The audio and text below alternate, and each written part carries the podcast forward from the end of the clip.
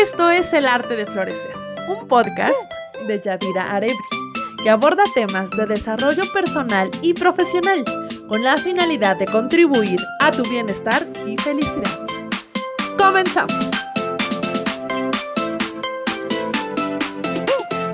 Es posible que en algún momento hayan escuchado o dicho algo más o menos así. ¿Y qué? ¿Te está escribiendo tu amiguita? Te mandé mensaje, te vi en línea y no me respondes. ¿Con quién tanto hablas? ¿Quién es esa que te da me encanta todo el tiempo, eh? Dile a tu amiguita que le baje sus likes en Face. Ahí te encargo, ¿m? A ver si te comportas. Ya te vi, ¿eh? No son celos, solo es precaución porque me importas y ya. Eso es todo.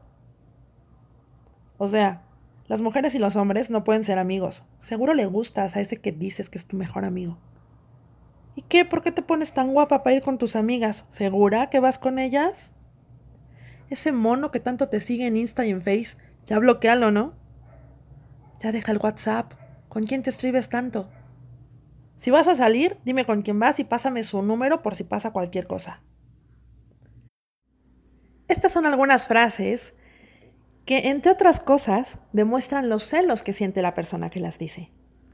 En este episodio conversé con Carla Moss, que muchos de ustedes ya saben que es la psicóloga de cabecera de este podcast, junto con la sexóloga y también psicóloga Marta González. Pero les decía que en esta ocasión Carla y yo hablamos acerca de los celos en la pareja. Mi interés en tocar este tema surgió primero porque muchas amigas en mis redes sociales ya me habían pedido que hiciera un podcast o un live hablando de esto. Y porque a decir verdad, tengo mucha experiencia con esto de los celos. Tanto porque yo tuve una etapa de varios años en la que lo sentí de manera muy profunda e intensa, y también porque lo he vivido a través de algunas parejas. Y después de estas vivencias, sí puedo decir que los celos son terribles, que pueden llegar a ser muy destructivos y dañinos tanto en el plano individual como en la relación con las demás personas. Pero afortunadamente también sé que sí es posible dejar de ser una persona celosa, ya sea con la pareja en turno o con las parejas que estén por venir. Así que sin más rodeos, les dejo la charla con Carla Moss. Yo soy Adira Arebri y esto es El Arte de Florecer. Disfruten la charla. Les mando un abrazo con todo mi cariño. Hola, ¿qué tal? Muy buen día. Esto es El Arte de Florecer. Yo soy Adira Arebri y como siempre es un placer recibir a nuestra psicoterapeuta de cabecera, Carla Moss. ¿Cómo estás, Carla? Hola, Yadira, qué gusto saludarte, qué gusto saludar a todo el auditorio que nos escucha por Spotify y Anchor. Estoy muy contenta de seguir aquí con estos podcasts en el arte de florecer. Muchas gracias por la invitación. Al contrario, muchas gracias a ti por estar nuevamente con nosotros. En esta ocasión vamos a platicar sobre otro tema que le ha interesado mucho a la audiencia, que ya desde hace mucho tiempo he estado recibiendo comentarios y dije, bueno, ya es momento de sacar este tema a colación. Y es justo el de los celos. Qué, difícil. no, bueno, es un tema temazo, porque hasta hay canciones, ¿no? De los celos. Sí. Estos celos me hacen daño, me enloquecen. ¿Qué tal, no? claro. o, la de los ochentas. Ah, también. Celos de tus ojos cuando miras a otra chica, tengo celos. celos. ¿Qué tal? No, bueno. Y así varias, así varias, porque porque es un tema de pareja tremendo, desde, desde, desde los noviazgos, desde hasta pues el matrimonio y demás, ¿no? O sea, es como un tema muy, muy, muy, muy potente. Y, y bueno, también hay otro tipo de celos en otros contextos, ¿no? Están los celos profesionales, por ejemplo, pero ah, yo sí noto que los que más nos preocupan y nos mueven es cuando se trata de la pareja. Sí, claro, es más bien en, el momento en que se manifiesta, ¿no? O sea, como que más evidente. Porque a lo mejor un celo profesional se puede tolerar o, se puede manejar y disfrazar de alguna manera, ¿no? pero uno de pareja sí es como de tema, tema, tema, o sea, tema de terapia, tema de estar leyendo, de, ah, de escribir libros, de, te digo, componer canciones, o sea, es un tema fuerte, el tema de los celos en pareja. Pero bueno. Sí, muy profundo, pero vamos a ir por partes. Vamos a empezar definiendo qué son los celos, Carla. ¿Cómo los podríamos definir? Los celos es como esta sensación de inseguridad, ¿no? Que nos da frente a alguna situación, como bien lo mencionabas, pueden ser profesionales, puede ser de amigos también, o, de, pues de, niveles de, estratos socioeconómicos, nivel social. es una sensación de inseguridad, de vacío, ¿no? Donde no contactamos con, con, lo que no tenemos o lo que empezamos como en la comparación, lo que nos está haciendo falta. Eso es lo que yo consideraría como una definición de celos. Es decir, yo anhelo algo desde mi inseguridad y mi vacío existencial que no tengo. Y entonces eh, genera eh, eh, incertidumbre, enojo, y, esta va como también de la mano con la envidia, ¿no? De decir, ¿por qué él sí, yo no? ¿O por qué ella sí, yo no? Y en el, en el sentido emocional, es por qué mi, mi pareja está con alguien más y, y, qué pasa conmigo, ¿no? Como en esta incertidumbre. Oye, Carla, ¿hay detonantes para los celos? Y lo, lo, pregunto por lo siguiente. Yo siempre digo que soy una, una celosa rehabilitada.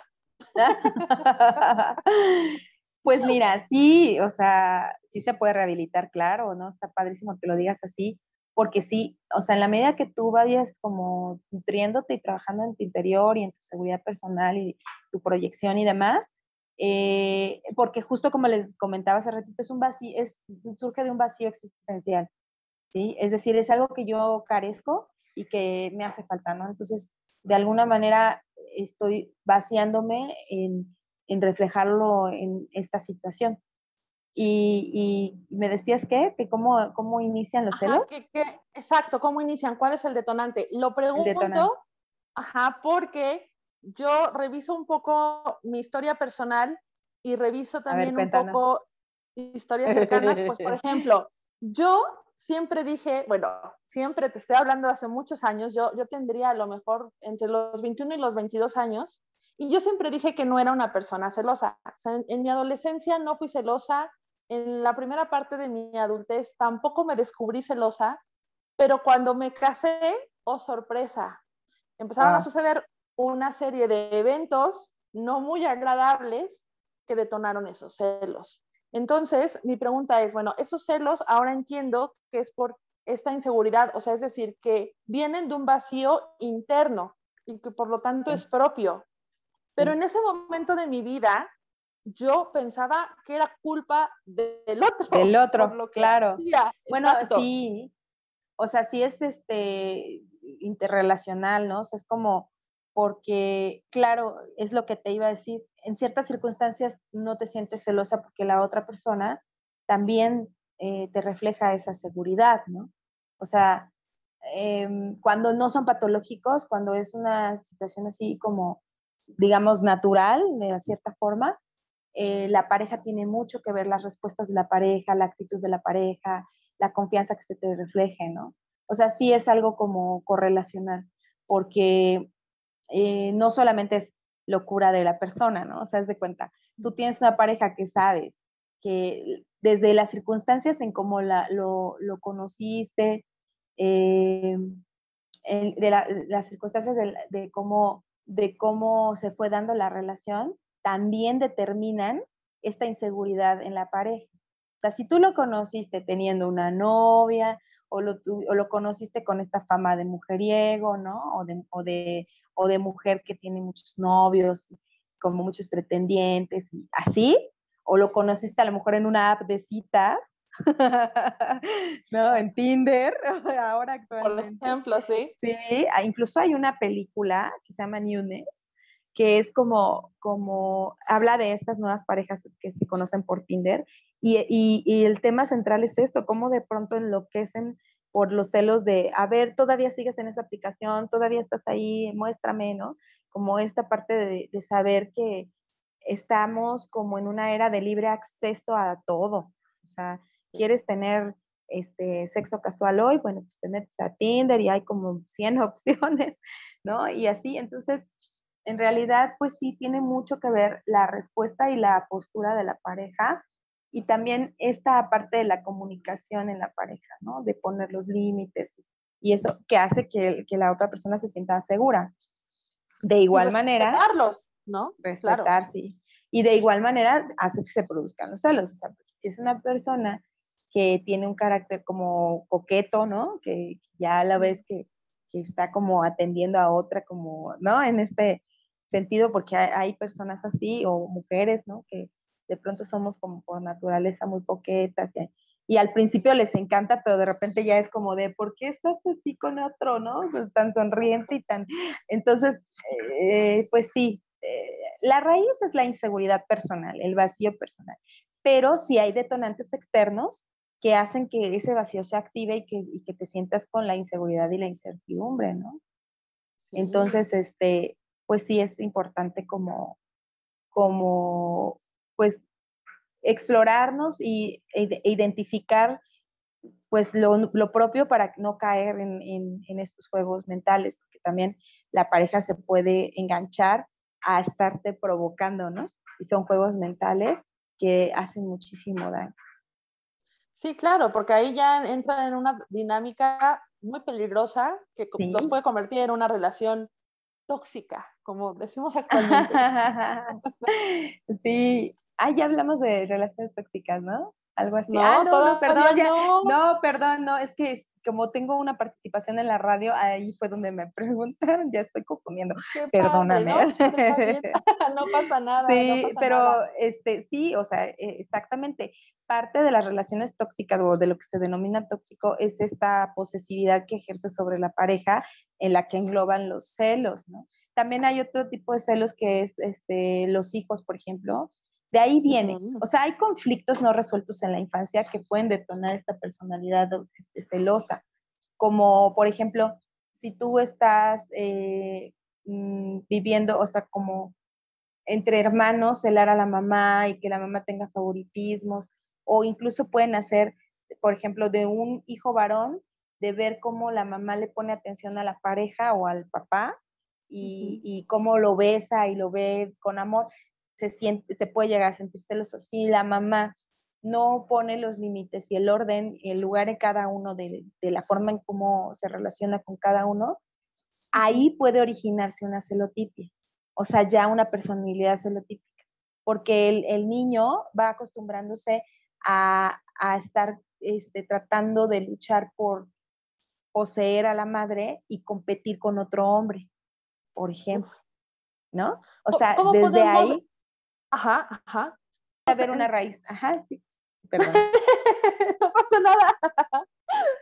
¿Cómo podemos definir la celotipia? ¿Hay una diferencia entre una personalidad celotípica y una persona celosa? ¿Hay diferencias sí, o es Sí, no, no, definitivamente. O sea, como bien lo estamos mencionando en esto que llevamos, eh, sí, o sea, hay, hay formas de celar y hay celos como de alguna manera hasta cierto punto naturales se pueden dar en circunstancias. Y como les estaba mencionando, igualmente si traes como esta información desde niño, pues bueno, también te puede pasar.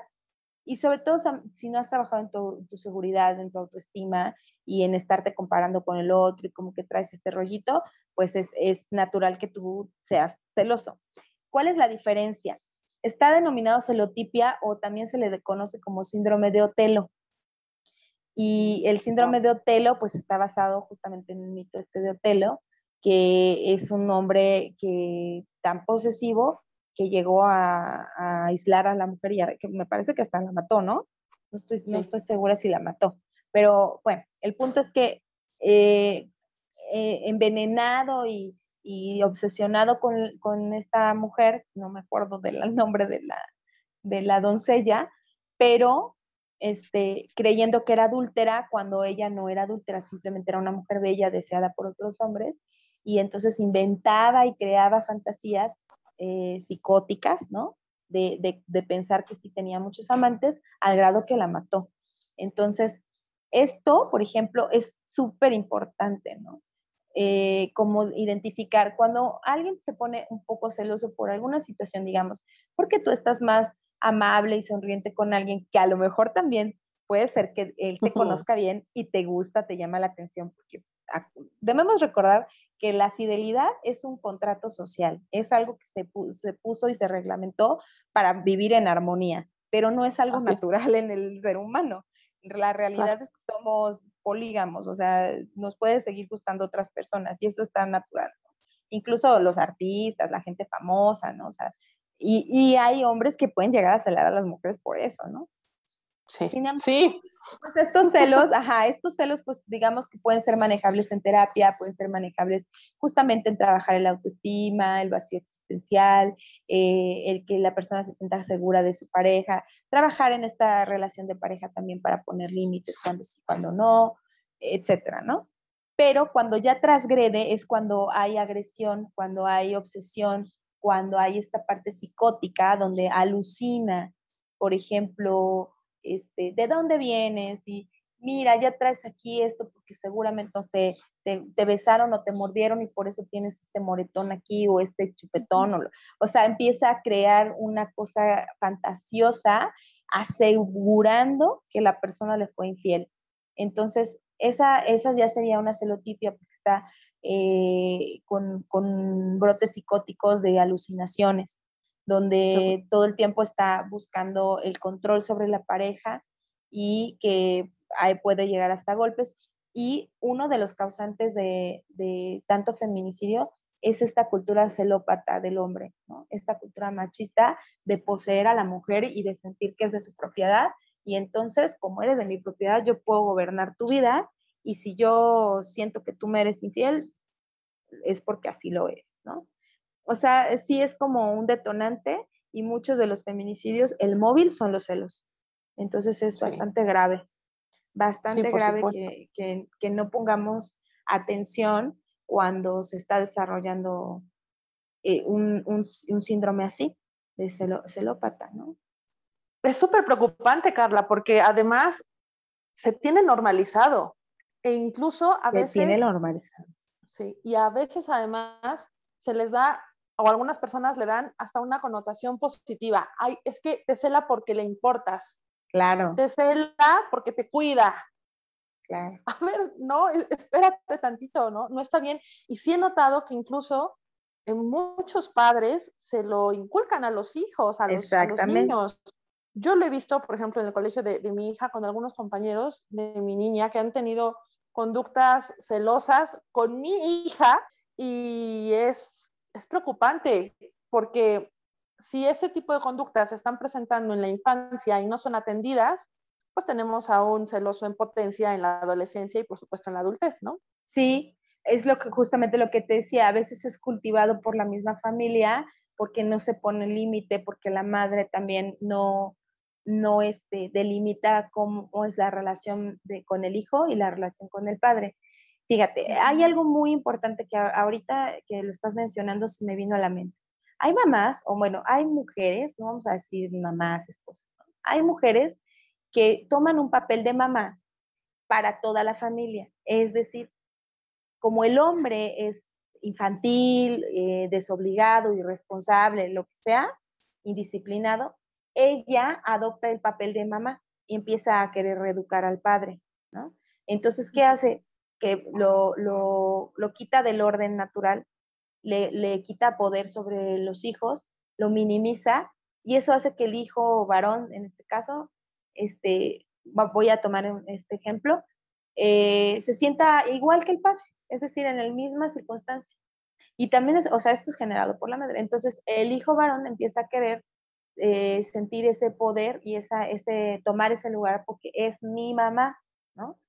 acuérdense que todos sentimos, mi mamá, o sea, mi mamá, es, todos sentimos que nos pertenece y nadie nos pertenecemos, ni la propia madre ni los propios hijos. Entonces, nada de mi mamá, mi hijo. O sea, sí es, un, es una forma de, un pronombre, ¿no? Es una forma de, de, de, referirnos. Sin embargo, esta connotación tan fuerte de que es mía, de que me pertenece, y empiezan a luchar contra el padre, esta lucha de poderes.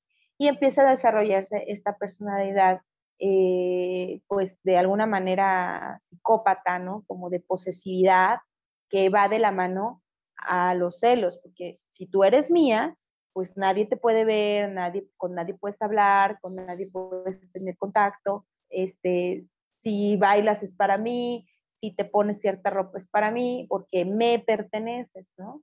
Por eso, por ejemplo, de repente ese término de mi esposo, mi esposa, yo digo, oye, O sea, sí es un término común, pero aguas como lo, lo estamos manejando porque de ahí viene mucho, mucho la raíz de un, un trastorno celópata, ¿no? O sea, desde la niñez, cómo empezamos a, a, dar esta referencia como padres, como madres, en la competencia por, por el poder sobre la mamá o por el poder sobre el papá. Ah, de repente, como decías, es súper normalizado. A mí me da mucha risa, risa, y, pero es una risa sarcástica porque en realidad no es risa, sino que digo, ¿qué onda con esto, no?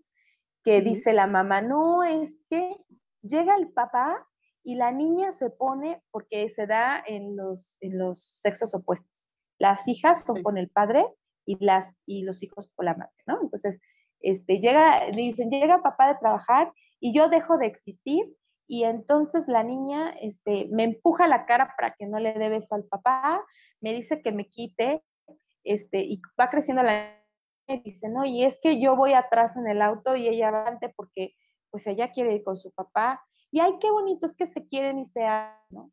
Y entonces, imagina, ya la niña está eh, adquiriendo en su código de, conducta con el hombre, de relación con los hombres, que tiene que estar eh, marcando un territorio, marcando el lugar de su mamá, este, vaya, son un montón de cosas que, ocurren ahí y la gente lo toma como ja, ja, ja, ja, ja, es que mira, adora a su papá y tienen una relación padrísima. No, hombre, ¿cuál relación padrísima? Lo que está sucediendo es que la hija está tomando un lugar que no le corresponde y está tomando el lugar de la esposa, ¿no? Y entonces está anulando a la esposa y comienza como en esta, en esta lucha de poderes que se va a ver reflejada en estar eh, siempre eh, luchando o así como compitiendo con otras mujeres por, ganar un hombre. Entonces, el hombre que esté con ella va a ser como su trofeo y lo va a cuidar como su trofeo y entonces va a estar viendo que las otras no se lo vayan a quitar, justamente como el pleito que desde que es niña lleva con su mamá. Así de profundo está esto. Qué fuerte, porque muchas veces no pensamos en toda la profundidad que tiene el tema vemos la parte superficial, cómo se manifiestan, hablamos un poco de los celos, pero muy pocas veces revisamos cuál es la raíz de esta situación. Sí, siempre que un hijo o un, niño se encuentre metido entre dos eh, poderes, por así llamarlo, eh, eso va a empezar a reflejarlo en sus relaciones posteriores en la adultez, desde la adolescencia hasta la adultez. Por ejemplo, también hay hombres que tienen dos, mujeres o amante y esposa porque crecen atrapados entre la abuela y la madre. Están acostumbrados o crecieron con esta idea de que tienen que, que con una, que es la amante, que es la abuela, tengo todo el gozo, todo el consentimiento, el disfrute, y cuando llega la madre, que es la esposa, ¿no? Este, pues así como que me porto mejor y ya le tengo un poquito de miedo, soy más disciplinado porque a esta no me la puedo bailar, esta no me consiente tanto, ¿no? Y así van creciendo con esta dualidad en sus relaciones con el sexo opuesto. Y así llegan a la, a la adolescencia y a la adultez y cuando tienen a la pareja lo van reflejando.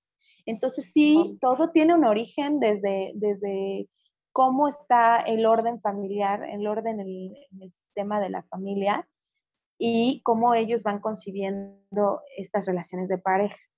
Si es una competencia, una lucha de poderes contra el padre del sexo opuesto, o si está en el lugar correcto de hijo y la mamá lo desprende de, esta, de este lugar de ser su pareja.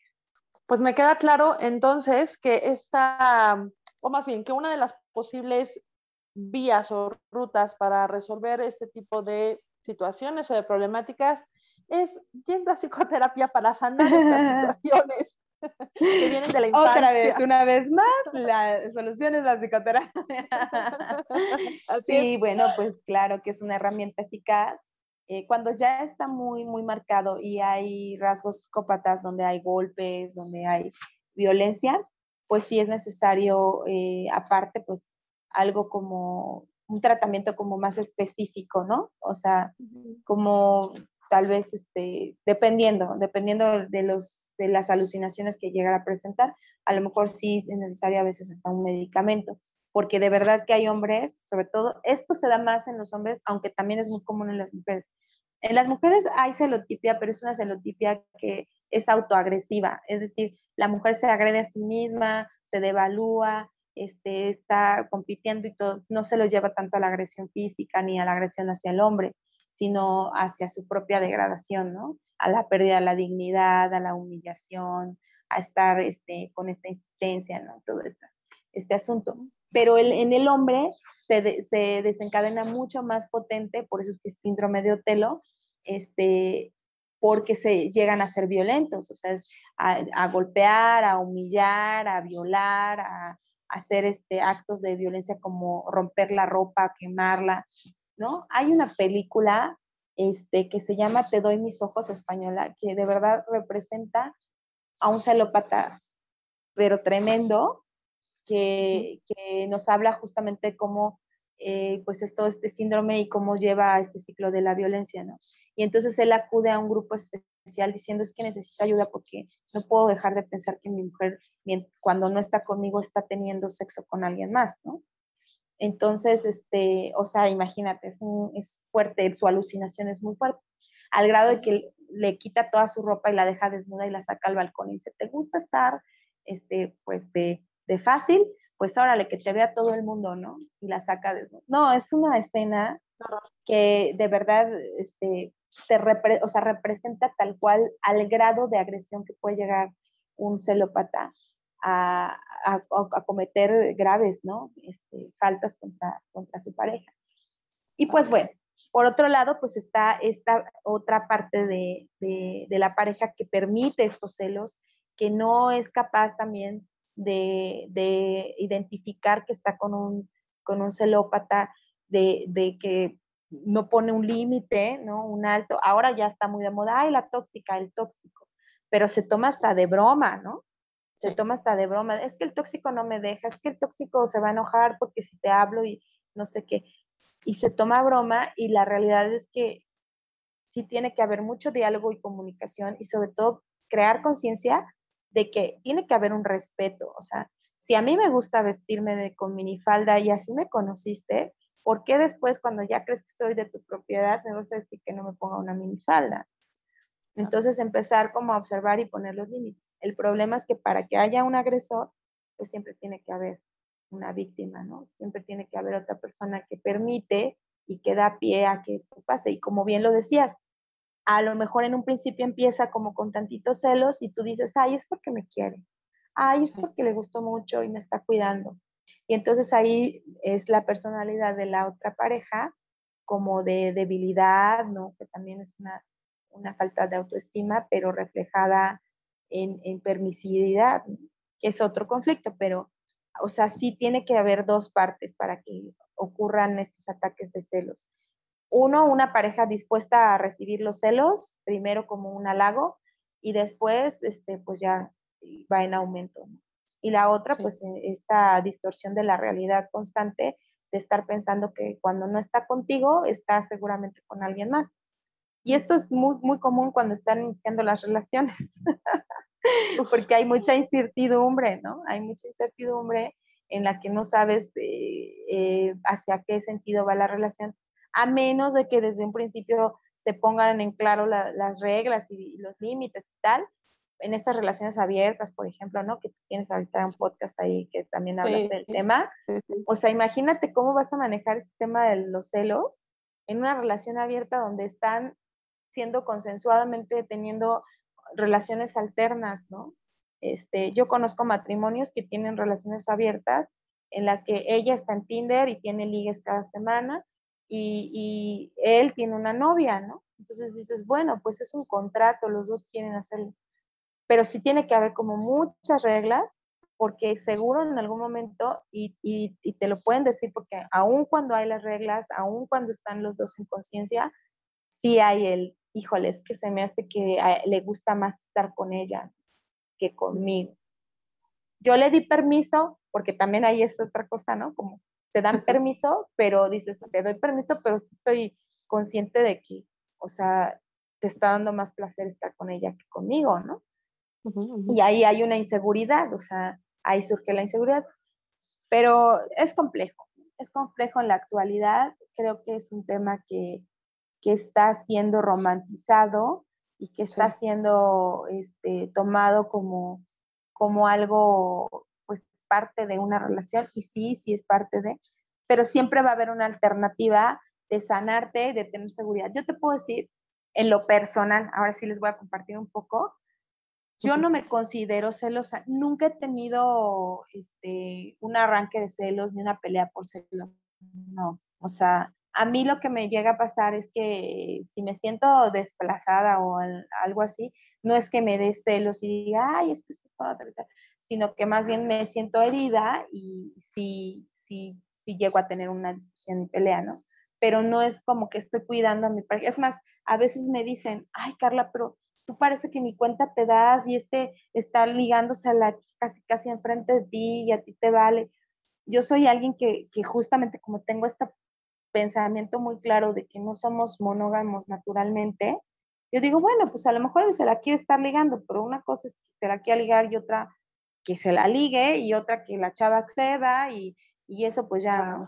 Entonces, no soy muy de hacer escenas de celos ni nada, pero cuando inicia una relación sí me siento con incertidumbre cuando no hay claridad y sí llego a pensar así como de, y si tiene a otras, o sea, a mí no me va a gustar que, que ande con una y otra y otra, porque más bien se da, fíjate, y eso yo creo que también es otra parte de, como de estos celos, pero son, son celos diferentes, ¿no? Se va a mi ego a decir, a ver, si ya me tienes a mí, como para qué vas a andar buscando otras, ¿no? Sí, porque soy bien ególatra. Yo digo, a ver, este hombre ya me tiene, o sea, como para qué va a estar volteando a ver a alguien más, ¿no? Entonces, sí, eh, no me dan celos de estar viendo, ay, o sea, yo en ese sentido digo, pues, ¿cómo cree que va a andar viendo a alguien más si me tiene a mí? Pero al final, si no hay claridad, sí me llego a sentir como en la nada y de decir, bueno, pues que anda con otra o qué. Pero fíjate qué me pasa, cuando me llegan a decir, no, pues es que sí estoy saliendo con alguien más y estoy como conociendo gente y también contigo y eso, me siento mejor. O sea, yo digo, bueno, ya sé, ¿no? O sea, ya lo sé, ya estoy consciente y, y, y, sí me llega a sentir es como la inseguridad, pero también me, me invita al reto a decir, ah, bueno, pues si andas viendo a ver con quién, pues que yo sea la ganadora, ¿no? Claro. Sí, sí, sí. y ahí entra uno en este rollo de la competencia con las sí, de personas la, de en juego. Exacto, pero eh, exacto, pero yo no como en el celo, sino más bien en mi ego, ¿no? De decir, pues aquí la, la que la chingona soy yo. Sí, claro. O sea, ¿cómo vas a creer que la otra te va a dar lo que yo te estoy dando? O sea, por Dios, ¿no? Sí, sí, sí, claro. Pero, pero o sea, es es otra parte de, pues sí, sí me pongo un poco celosa, pero no, es una, no son celos obsesivos ni, estoy en el tema. O sea, sí hay otras formas también de manifestar cierta inseguridad, por así llamarlo, pero como bien lo dijiste, generada también por la situación y el tipo de relación. Una relación, mientras más claro estén en, en términos de qué somos, cómo estamos, todo, te va a hacer sentir más seguro, ¿no? Sí. sí Sin embargo, pues me dicen, hay gente que está casada comprometida y que pareciera que son este, la familia feliz y aún así les han llegado a poner el cuerno. Entonces digo, nada está seguro en esta vida, hay que tener como más amplio, ¿no? Esta, esta, estos conceptos y ser como más flexibles y hasta cierto punto liberarse para que no te afecte demasiado.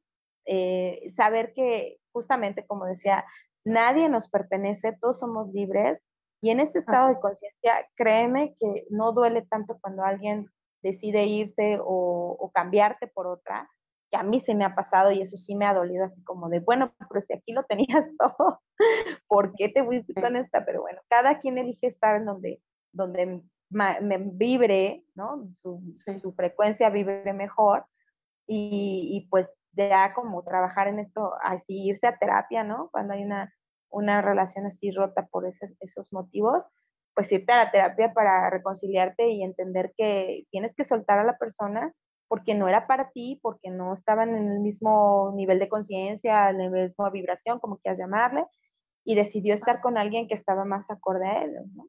Y como soltar la idea, porque pues es un sufrimiento innecesario, la persona ya se fue, ya eligió, y tú te quedas sufriendo, y tú te quedas comparándote, y tú te quedas ahí como obsesionada con el tema, híjole, no se los deseo, ¿eh? Es tremendo. Claro, por supuesto. ¿Hay algo más que podamos hacer, además de, por supuesto, ir a, terapia? ¿Qué otra cosa podemos hacer? Por supuesto, pues trabajar nuestro, nuestra autoestima. ¿Algo más que, nos aconsejes? Yo creo que algo como preventivo es eh, desarrollar al 100% la comunicación asertiva. Es decir, o sea, en cualquier tipo de relación, ¿no? Desde el principio decirle a la persona, oye, me estoy sintiendo de esta manera. Eh, cuando tú haces esto, me haces sentir insegura. O incluso, pues, conocerte, ¿no? O sea, yo creo que toda la gente que es celosa sabe que lo es, porque, porque es evidente, ¿no? Entonces es como, fíjate que yo soy celosa, o fíjate que yo soy celoso y, y hacer ese compromiso con la, con la persona de, pues, si tú ya sabes que soy celoso, como para qué me pones este, retos, ¿no? Entonces, bueno, este estado de conciencia y aceptación nos ayuda a que las relaciones que establecemos con los otros este, estén como en más conciencia, ¿no? O sea, si, si llega a mi vida una pareja que me dice, soy celoso, pues yo no voy a, o sea, si yo lo quiero en mi vida y, y tengo esta responsabilidad afectiva, pues yo no voy a generar los celos, ¿no? Porque ya conozco que desde el principio mi pareja me está diciendo que es celoso. Entonces, tampoco le voy a analizar, ni yo siendo psicóloga, ¿verdad? Oye, trabaja en tu seguridad y, y vete con tu autoestima, no, no, pero sí le puedo sugerir, ¿no? Que, que, que esté tranquilo conmigo porque conmigo no va a tener ningún problema porque yo no soy infiel, porque eh, yo me estoy comprometida con él, porque a mí me gusta mucho, ¿no? Aunque su inseguridad va a prevalecer, tú vas a hacer tu parte para no generar esas situaciones de celos, ¿no? Como que también poner las cartas sobre la mesa. De igual forma, el celoso, pues comprometerse a no estar elucubrando y cuando esté pasando, pues comunicarlo, ¿no? Oye, ¿sabes qué? La otra vez cuando hiciste esto, este, yo sentí que le estabas coqueteando. Y ya sabes que yo soy celoso, ¿no? Pero pues quiero que lo sepas porque pues me hizo sentir de esta forma. La medida que nosotros externemos con honestidad la, lo que está sucediendo ante las, las situaciones, ¿no? O sea, de inmediato casi, no, no, no, no, tenemos que esperarnos, porque la acumulación es lo que lleva a los arranques, ¿no? O sea, si yo estoy viendo que, que mi esposo está, o mi pareja, está preparándole las cubitas en la fiesta a otros, y, vas a querer otro cóctel y no sé qué, y yo estoy sintiendo celos y no soy capaz de decirle, oye, este, muchas atenciones para Yadi, ¿eh? Y más estoy viendo que está guapísima, o sea, es como, muchas atenciones para Yadi, ¿eh? ¿No? O sea, como que sí le haces ver y no haces una escena de celos, sino simplemente le haces ver que, que hay algo ahí y entonces ya, si hay comunicación en la pareja y la pareja ya sabe que tiendes a ser celosa, pues le va a parar, ¿no? Si hay un respeto. El problema es que a, veces no lo hay y empiezan a, intoxicarse los dos, ¿no? Ay, tú siempre con tus celos y déjame en paz y claro que no, y estás alucinando y mira cómo eres celosa. Y entonces se enganchan en la discusión y bueno, pues así como, ¿no? Y lo peor es que a veces hasta lo hacen a propósito. Claro. Eso es terrible, porque aún existiendo esa conciencia, lo llevan a cabo con toda la intención de provocar ese tipo de situaciones. Esa es una relación tóxica, porque si yo ya sé que mi pareja, o sea, no hay responsabilidad afectiva. Se supone que cuando tú estás en pareja o amistad incluso, o cualquier tipo de relación que estés iniciando, tú haces un compromiso personal de que quieres estar con esa pareja y lo vas a respetar, ¿no? Y entonces si yo estoy observando que es inseguro, que es celoso, yo no voy a estar provocándole los celos. Pero si soy tóxica, sí lo voy a hacer, porque voy a disfrutarlo, jajaja, ja, ja, ya del, del tonel demonio, ¿no? Y a veces si somos, o sea, eso también, o sea, te hace, te hace ver como, como a ver si le importas, pero eso ya es una inseguridad del otro también, ¿no? Entonces, pues ahí los dos tienen que estar muy claros en sus inseguridades, en sus límites, en decir, oye, cuando haces esto, pues no, o sea, me siento de esta forma u otra. Yo creo que la comunicación nunca va a estar de más. A veces dicen, no, es que comunicas demasiado. A mí me han dicho, no, es que tú eres muy comunicado, todo lo comunicas, todo se lo cuentas, todo le dices, todo le aclaras. yo digo, pues sí, porque es una forma de, de hacerle notar que, que me está molestando esto y no dejar la acumulación y que al rato explote como ya express, ¿no? Porque incluso cuando estás guardando algo con tu pareja, pues no puedes fluir en la sexualidad. O sea, estás en, el, en, en, la intimidad y, está, estás pensando y te está contaminando y tú tienes la duda y tienes este rollo y entonces no se lo has dicho. ¿no? Y ahí estás, estás, luchando, estás luchando contra tu mente y sin dejarte fluir. Entonces, lo ideal es que antes de que haya intimidad, antes de que haya como que todo se vuelva una bola de nieve, pues vas externando, oye, la otra vez me dijiste esto y como que en el momento no sé, no, no nada, pero después me acordé y dije, no, sí, me hace sentir de esta forma. Entonces yo no puedo fluir así.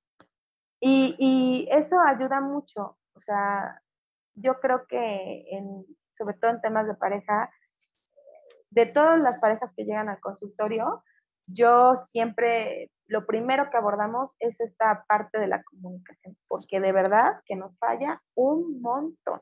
Muchísimo, sí, muchísimo, muchísimo. Tienes toda la razón. Ay, Carla, qué rico siempre platicar contigo, se me pasa volando el tiempo.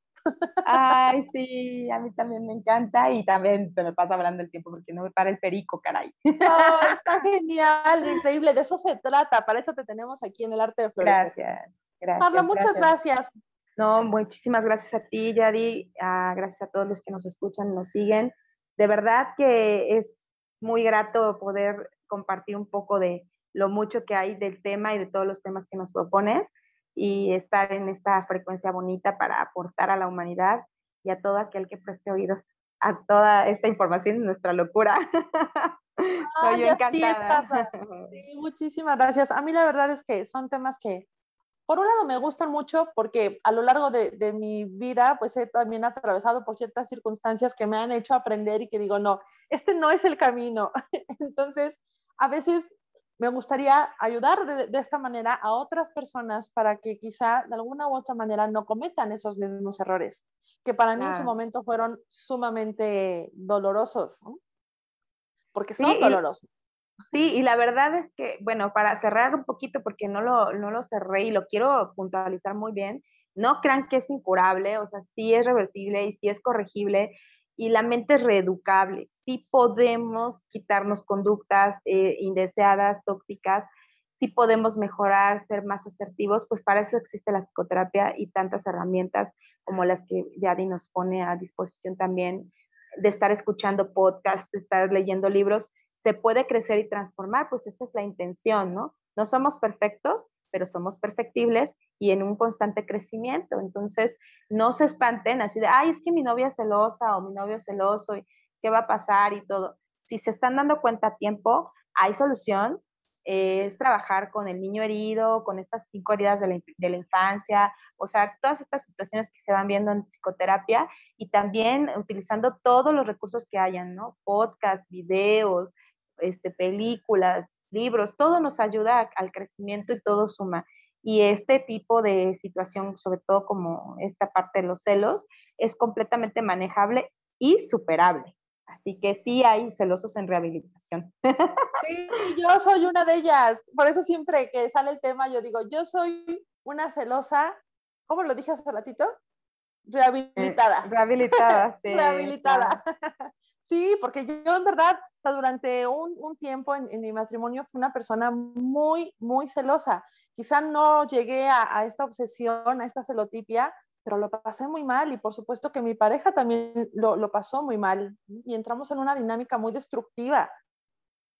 Y fueron también mucho tiempo de, de, terapia, de leer, de trabajar conmigo misma. Ya después, después mi matrimonio fracasó por otras razones, pero cuando volví a tener otro encuentro para iniciar otra relación, pues me di cuenta que, que, sí lo había superado, que sí había logrado sanar esa parte y que ahora ya no soy esa persona celosa e insegura. Sí. Entonces, por ejemplo, o sea, hay, esa forma, a lo mejor sí puede ser como sanar, pero también es reeducarnos, ¿no? Porque la mente va a toda velocidad y entonces no, luego no puede parar, pero nosotros sí podemos pararla, tenemos que nutrirnos para poder tener esas esa fortaleza y decir basta, porque de ahí vienen también los celos de estar imaginando cosas. Entonces, parar y decir, esta terapia ocupacional, ser productivo, este, explorarte, ¿no? Y todo esto que hace que te enriquezcas eh, en tu interior, va a eliminar esos pensamientos obsesivos o esta, esta tendencia a estar elucubrando acerca del otro. Yo también, no en los celos, pero sí tiendo a ser muy dramática y a ver todo muy de forma muy intensa, ¿no? O sea, soy una persona intensa, entonces cuando estoy en una relación estoy analizando y estoy pensando, oye, ¿qué me quiso decir con esto? Porque yo entendí esto, pero no sé si es lo que quiso decir. Entonces, ese es el monstruo de razonamiento que nos taladra y hay que pararlo. Entonces, yo también lo he parado porque eso me ha llevado a ser muy conflictiva en mis anteriores relaciones y acabar las relaciones rapidísimo. Ni siquiera están empezando cuando yo ya las terminé, porque yo ya, ah, este tipo, quién sabe qué me está queriendo decir, adiós, ¿no? Entonces, no doy pie a que se desarrolle más allá. Entonces, bueno, no daba, porque esto ya tiene muchos años que lo dejé atrás, pero con el camino del crecimiento, del desarrollo personal, de, de este camino también espiritual, de meditación, de, de autoconocimiento, de conexión, eh, me ha hecho decir, a ver, alto, Carlos, tú estás pensando eso, estás interpretando y estás suponiendo cosas que ni siquiera han pasado, ¿no? Y entonces eh, te hacen daño porque tú vas y llegas, echas la bronca al otro y el otro dice, ¿qué onda? ¿Qué, qué pasó? Aquí esto no es así, ¿no? Relájate. y entonces, claro que se puede reeducar la mente, claro que podemos eliminar y, y transformar estas conductas destructivas, porque al final los que salimos perdiendo somos nosotros. Ya hicimos bien larga la, la, despedida, pero yo quería dejar bien puntual que sí es posible, no piensen que nada más es como, ah, sí, pues ya, celosa, qué horror, mejor me alejo, no, pues imagínate cuánta gente no quedaríamos sin pareja, ¿no? y lo, lo, importante es eso, ¿no? Tener esta conciencia de que hay soluciones, trabajar en ello también y, que, y que siempre puede haber un cambio. Sí, sí, totalmente. Muchas gracias, Yadi, por la invitación. Al contrario, muchísimas gracias a ti. Pues ahora sí, llegó el momento de despedirnos de la audiencia. Muchísimas gracias. Carla, por favor, compártenos cómo te podemos contactar. Claro que sí. A través de mis redes sociales estoy en Instagram como psicoterapia-y-vida o bueno, pueden poner el hashtag como psicoterapia y vida y ya aparezco por ahí, psicóloga Carla Moss y en Facebook como arroba sic.carlamosz. Y bueno, también si quieren este, eh, añadirme al WhatsApp, estoy en el 2221 17 Ay, 50, 61 55, ya se me olvidó mi teléfono. 22 21 17 61 55. ¿No? Si, si están en otros países, le agregan el más 52 y con todo gusto, si me mandan un mensaje, yo los agrego y ahí estamos en contacto también. Saludos a Guatemala. Si es que alguien nos escucha en Guatemala. Sí, sí tenemos, tenemos escuchas en Guatemala, así es.